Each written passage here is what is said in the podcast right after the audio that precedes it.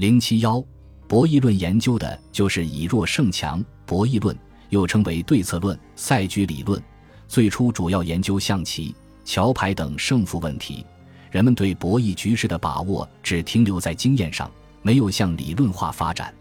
一九二八年，约翰·冯·诺依曼就是研制了原子弹的那位科学家，他同时还被称为计算机之父和博弈论之父，证明了博弈论的基本原理。从而宣告了博弈论的正式诞生。一九四四年，冯诺依曼和奥斯卡摩根斯坦共著的划时代巨著《博弈论与经济行为》，将二人博弈推广到 N 人博弈结构，并将博弈论系统的应用于经济领域，从而奠定了这一学科的基础和理论体系。从一九九四年诺贝尔经济学奖授予三位博弈论专家开始。截至二零二零年，共有七届的诺贝尔经济学奖与博弈论的研究有关。博弈论已经成为经济学最重要的研究领域。田忌赛马虽然是个以弱胜强的典型案例，但是田忌取胜的关键却是需要在知道对方的出牌策略之后才能做出相应决定。一旦无法事先掌握对方的策略，就无法取胜，可谓是在占据信息优势之下的成功有些胜之不武。但是在完全没有优势，而且还要先出牌的情况下，是不是就没有以弱胜强的可能性了呢？还是用个博弈论里很经典的小故事来说吧。在美国一个西部小镇上，三个之前情同兄弟的快枪手突然反目成仇，而且到了不可调和的地步。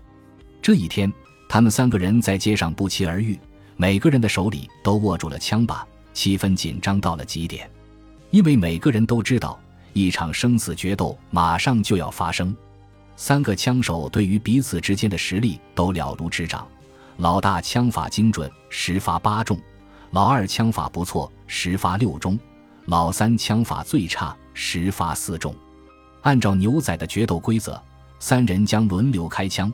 由于老三的枪法最弱，老大和老二同意由老三先开枪。那么，作为最弱的老三。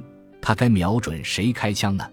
很显然，不管老三选择瞄准谁开枪，如果他侥幸把对方杀死了，第二轮剩下一方必然瞄准他来射击；如果没有把对方杀死，老大和老二不管谁第二轮来开枪，最理性的选择都是瞄准对方，因为一旦他们瞄准老三，第三轮对方该出枪了，必然是先把自己给杀了。那么这种情况下，老三的各种选择。会发生什么结果呢？不管射击谁，我们先来看，如果老三第一轮射击，万一射击成功杀死了对方，会怎么样？如果他选择瞄准老大，而且成功射中老大，把他杀死了，那么下一轮老二必然瞄准老三射击，而且有百分之六十的概率把他杀了。也就是说，第二轮他的存活概率百分之四十。如果他选择瞄准老二，而且真的把老二给杀死了。那么老大第二轮来瞄准他，有百分之八十的概率把他杀了，那么他的存活概率是百分之二十。看来，如果老三首杀成功，那么先杀老大是比较好的选择。那么如果第一轮老三射击失败了呢？老三是有百分之六十的可能性失败的。但是在这种情况下，第二轮老二和老大为了降低自己被杀的风险，必然是互相残杀。那么也就意味着第二轮老三被杀的风险是零，也就是意味着，如果老三第一轮成功，那么第二轮存活的概率分别是百分之四十、百分之二十；如果第一轮失败，那么第二轮老三存活的概率却达到百分之一百。那么老三怎么样才能保证自己第一轮射杀失败呢？相信不用我说，你也应该知道了，那就是对着天空射击。结果就是这么奇妙。老三是最弱的，即使获得了优先权，但最优的选择却是放弃机会，让老大、老二自相残杀。你看，枪法最差的弱者，反而成了最有可能活下来的人。你可能会说，这是因为老三有优先选择权吧？如果他没有呢？那么我们也来分析一下，如果三人决定同时开枪，老三有多大概率活下来呢？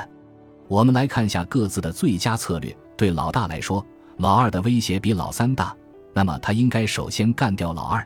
对老二来说，老大的威胁比老三大，一旦他将老大干掉了，和老三对决胜算会大很多。对老三来说，也是老大的威胁更大些。先努力干掉老大，再想如何面对老二。通过计算，我们发现老三存活的概率达到百分之七十五点五，老大和老二存活的概率分别只有百分之十二点七和百分之十点一。老三不仅存活的概率最大，而且概率远远超过老大和老二。看到这，你是不是也有了英雄创造历史、庸人繁衍子孙的感叹呢？这个故事告诉我们。在强者林立的世界里，弱者并不是无法存活，只要用对策略，反而是最有可能活下来的那个。比如这个例子，把自己置身事外，也是一种比较智慧的博弈手段。本集播放完毕，感谢您的收听，喜欢请订阅加关注，主页有更多精彩内容。